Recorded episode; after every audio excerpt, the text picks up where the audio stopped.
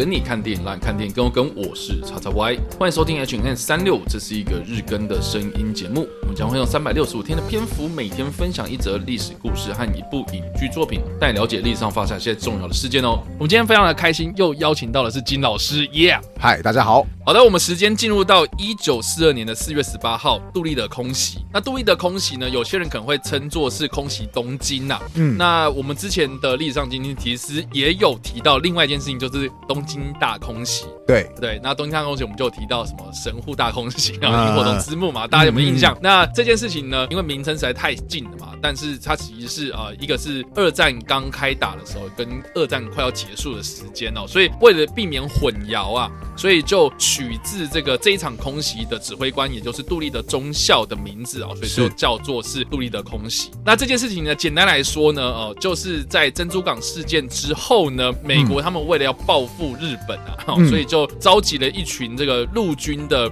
轰炸机的飞行员，然后派出了两艘的航空母舰，然后载着这些陆军用的轰炸机，对日本的本土东京象征性的轰炸。这个其实是有一点点自杀性的任务啦，因为毕毕竟当时的这个飞机并不是这么的适合在航空母舰上面做起飞哦，而且甚至是呢，他们的油料也没有办法，就是飞出去之后呢，然后再回来在航空母舰上降落。是，所以这整件事情其实是一个非常非常有危险性跟挑战性的任务。嗯，那为什么要去做这件事情呢？其实就是象征性，就是跟日本讲说有反击的能力。我们对你不要惹我，然后我这样子就是挥了一拳给你喽。哦，你你要给我小心一点哦，就是有点恫吓的作用这样子。所以这场空袭行动了啊，并不是说我们一定要摧毁什么什么东西，然后让这个日本本土瘫痪，你知道？嗯，或是让这些日本哦，就是怎么讲，就是在军事上面然后有人更加注意啊。实际上它只是一个威吓的作用这样子。嗯，所以呃，象征性意义。战略的意义比较大，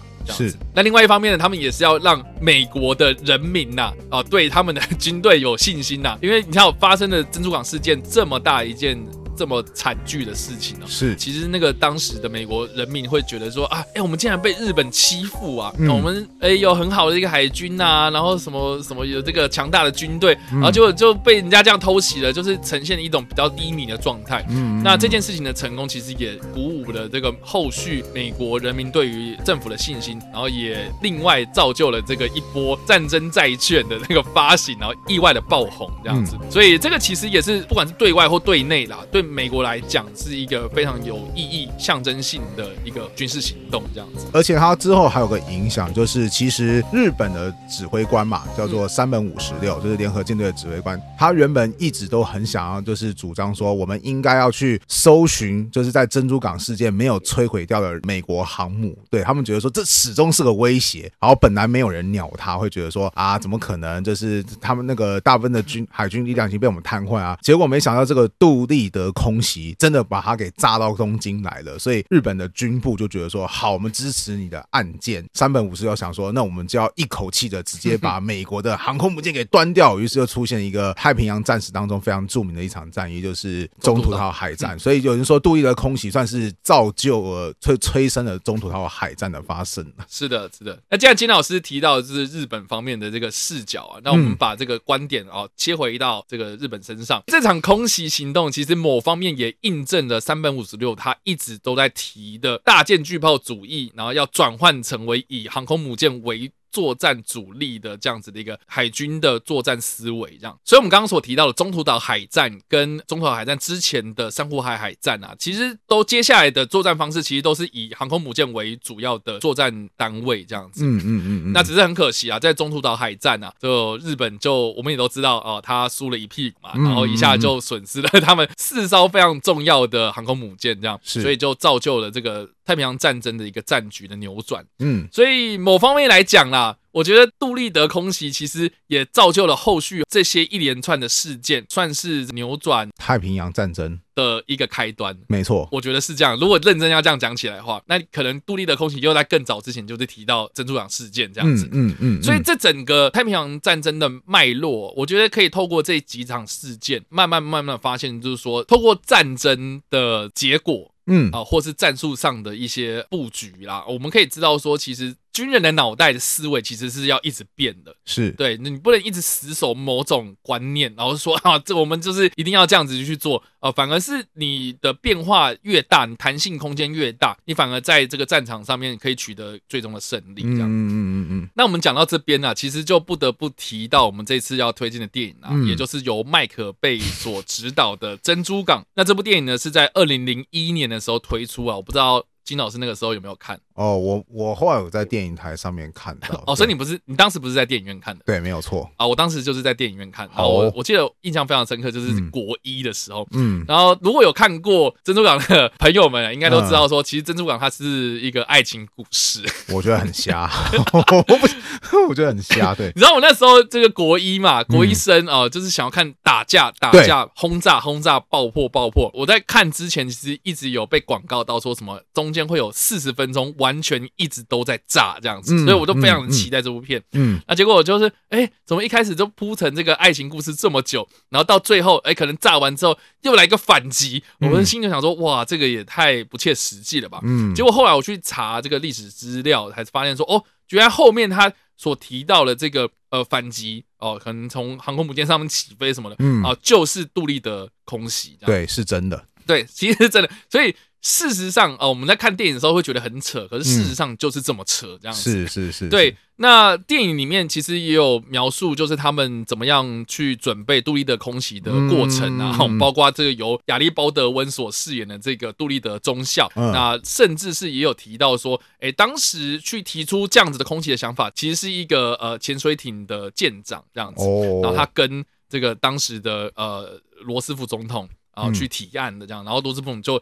直接下令，就是说，哦，我们要去组织这样子一个团队，这样。嗯嗯。那我们刚刚其实有提到嘛，这场空袭其实并没有做太多的这种开始行动，然后到最后返航的这样子的准备，反而是就是一个单程票的概念。嗯嗯。对，所以就是说，这些飞行员就抱着必死的决心。要去做这件事情，其实他们在选择这个轰炸机的时候呢，其实就一直有在争论说，到底要选择哪一种机种。那这一次在参与空袭行动的时候，其实是最后选择的是 B 二十五的米切尔轰炸机。嗯，那相较之下哦，这个当时的 B 二十四或者 B 十七哦，这两种双引擎的轰炸机都是比较笨重这样子。是。那另外他们也顾及到这个飞行的航程啊，是。然后所以就是尽可能的减少他们的武装，然后只带。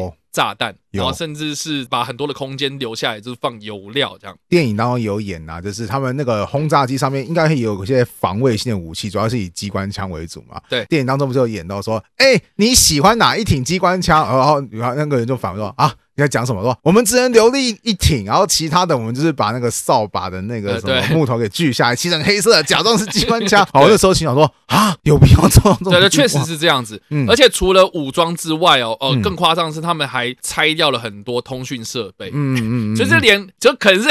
哎、欸，你这摸瞎子摸象这样子，就是摸黑的去给人家轰炸，嗯、然后只单纯的依靠一些可能航空的这种导航仪器，是，然后用人的肉眼去判别说我们今天要炸哪里。嗯，所以这个其实、嗯、呃，相较之下也蛮危险的啦。是对，对我来讲，我 我觉得我不敢去做这件事情的，嗯、对吧？那另外呢，因为他们考虑到呃，就是航程的问题嘛，所以就是只有考虑到去，没有考虑到返这件事情了。那他们去投炸弹，投下来之后。变轻了，那你就继续飞吧，不要再折返了，就是朝着中国本土前进。是，那呃，他们原定的航程路线呢，其实就是要找到就是当时还没有被日本占领的这个中国地区。嗯，他们考虑的地方其实是江西的南昌或是浙江的这个衢州之类的这个机场。啊，要去降落这样子，嗯嗯，对。那当然，我们在电影里面也有提到，就是这几架飞机，然后最后面可能有些是在海上迫降，有些可能就还没有到机场就找了一个空地就直接迫降下来了。是是是。所以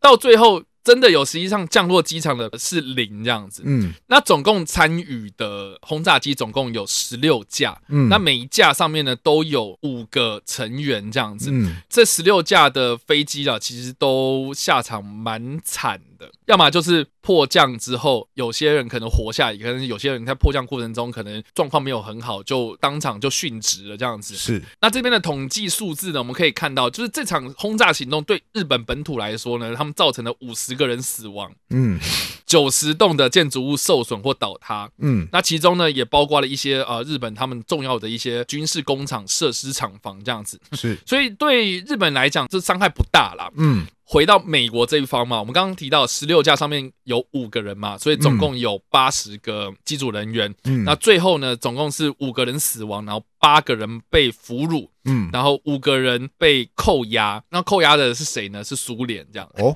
然后这十六架的轰炸机里面呢，有十五架，嗯，是迫降的时候就报销了这样。哦，这总共只有一架留下来。那这十六架的轰炸机里面呢，状况最惨的应该是里面的一个六号机机组这样子。嗯，这六号机呢，这个命运真的是非常的坎坷。哦，他们一开始你，就是在海上就直接燃料耗尽这样。哇，所以这五个人就决定就是在海上。直接跳伞，海上跳伞的时候呢，就当场就两个人就溺毙了，这样。哦。那剩下三个人嘛，那剩下三个人就是我们刚刚说的，就被日本人所俘虏，然后其中有一个人就是被日本枪决，然后有一个人就是在监狱里面病逝，哇另外一个人呢，就是在战败之后呢才获救。哦。所以这五个人里面就是只有一个人活下来。哇。这个伤亡比其实是很高的，这样。是是是。其实刚刚我们有讲嘛，就是他们。不能有办法折返回那个航空母舰嘛，是要直接去到中国嘛，对，对不对？所以那个什么，其实原本美方是想说，哦，这些如果飞机能够平安降落在中国的话，那就可以直接移交给当时中华民国的国军，因为反正你空军能力那么烂嘛，对不对？那就算是我们资助你们的。结果没想到十六架就有十五架，然后全部都给坠毁了，这个样子根本没有移交到。那唯唯一剩下那一架，就是查到已经查到的资料是说他跑去哪边了？哦，就是那一架哦，我们刚刚说了十六架，其中有十五架都坠毁嘛，然后。剩下那一架其实是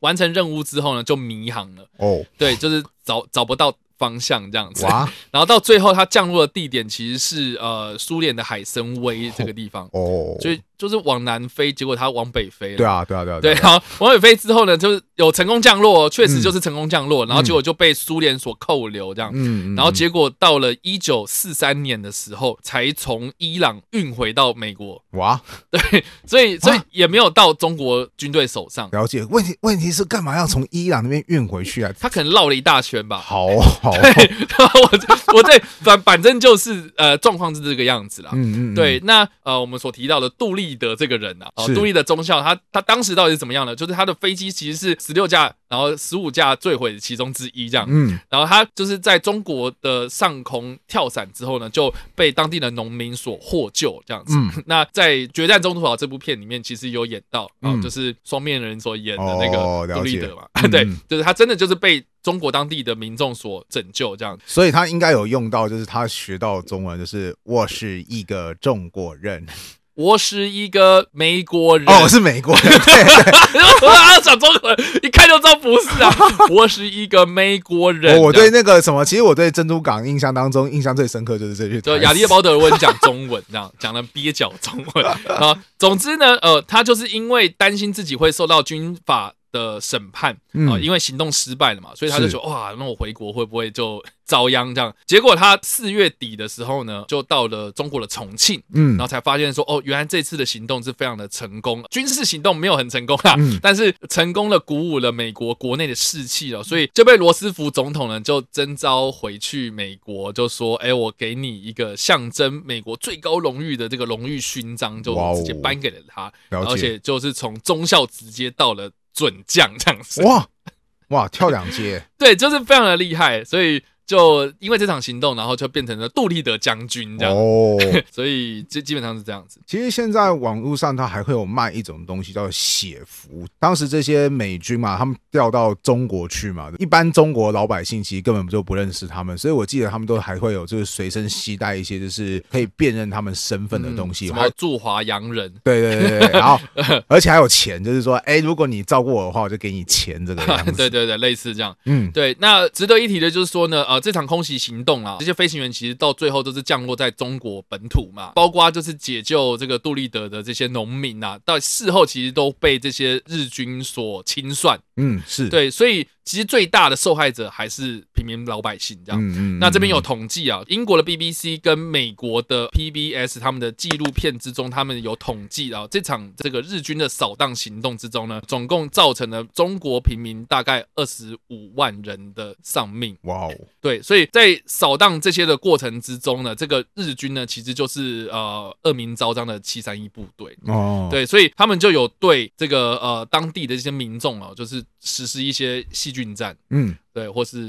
呃，所谓的生化武器，对，生化武器，所以我觉得这个后续啦，哈，虽然我们能看到，哇，这个美国人啊，帮、嗯、助了我们的二战的这个一开始的这个战局啊，然后啊，鼓舞这个美国人民这个开始投入这场战争的资源，这样，嗯、可是呃，我觉得最大的受害者还是在战场上的这些当地民众。嗯、那这个电影呢，或是这个历史性的背后呢，其实多多少少我们也有看到了一些战争以外的这个附带的副作用。是我觉得这真的是也是蛮多人应该要去学习的地方，而不是只看到说、嗯、啊很精彩的战争这样哦，大爆炸、啊，对，爆炸还是爆炸。我觉得某方面岔开来讲啦，嗯、我觉得近期的有些电影其实多多少少有带到这方面的有观点。对，我觉得这个其实是一个呃蛮不错的一个观念转换。嗯。而不是就是一直在让我们看到，就是在战场上面可以谈恋爱这样。因为有的时候嘛，就是九年级他们已经结束会考的时候没事干，所以其实老师们就是像我啦，我最好就是消磨他们的方式，然后就是让放电影，对，放电影，然后。我原本以为哈，就是当时我放的电影当中有一部就是《战地情人》，就是那个波兰钢琴家的那个故事，然后就是罗曼斯基导的那一部。对对对对，其实我会买它，只是因为它很便宜，它当时在 DVD 店一片只要五十块。哦，OK。对，然后然后我想说啊，这部片我还蛮喜欢的，可是学生会不会觉得很闷？因为它不是一个就是那种。场面很大那种那个电影，然后它会不会很闷呢？结果后来我发现，它是我目前所有放过二战电影当中学生回应最好、反应最好的嘛？对，反应最好，就是因为它某方面是以这个平民的视角去呈现战争嘛。而而且就是就是他们学生对很多片段其实是非常非常的就是感同身受。像它里面当中有个片段，不是说他为了就是要保护他嘛，对不对？他是被锁在个房子里面的，然后要有固定有人就是拿粮食来接济他。可是有人就是不一定能够那么准时的接济他粮食的时候，然后学生有一个片段，就是看到说，就是他当时就面对已经发芽的那个马铃薯嘛，对不对？然后学生说啊。啊，他要干什么？他要干什么？就看到他把发芽部分给切掉之后，然后就是煮好吃下去。然后学生就开始说：“啊，马铃薯发芽可以吃吗？所以切掉之后，其他部分可以吃吗？”然后学生说：“你生物课没学哦，当然不可以啊。” 然后然后说：“那他干嘛要吃到笨蛋？”我说：“哎，在那个情况下，你不得不吃啊，对，不行，不得不吃啊。”学生说：“哦，就是非常的就是感同身受。还有包含就是他到最后脱困嘛，他在那个华沙里面当中四处就是逃难的时候，就是一直。不断的就是要找食物，然后那个什么学生就说啊，他可以找到食物，他到底能不能找到食物？哦哦，我看到他的，他们好入戏啊，对，然后 然后非常入戏，就是我会觉得，我原本以为就是这么一个，就是他并不是一个太连贯，因为他是日记改编而成，他不是一个太连贯，而且他也没有大场面，可是学生反应却是最好的，所以我觉得以平民为视角，说不定反而就是对于大部分人来讲是一个很好的，就是认识一个就是那个战争时代下的一个非常好的一个媒介，对，就是一个比较有共鸣的方式。嗯嗯嗯。好啦，那以上呢就是我们今天所提到的历史故事，以及我们所推荐的电影。不知道大家在听完这个故事之后有什么样的想法，或是你们有看过这部电影呢？都欢迎在留言区帮留言，或在首播的时候来跟我们做互动哦。当然呢，如果你喜欢这部影片或声音的话，也别忘了按赞、追踪我们脸书粉丝团、订阅我们 YouTube 频道、IG 以及各大声音平台，也别忘在 Apple Podcast 三十八礼拜上留下五星好评，并且利用各大的社群平台推荐和分享我们节目，让更多人加入我们讨论哦。以上呢就是我们今天的 H N 三六希望你们会喜欢。我们下次再见。拜拜。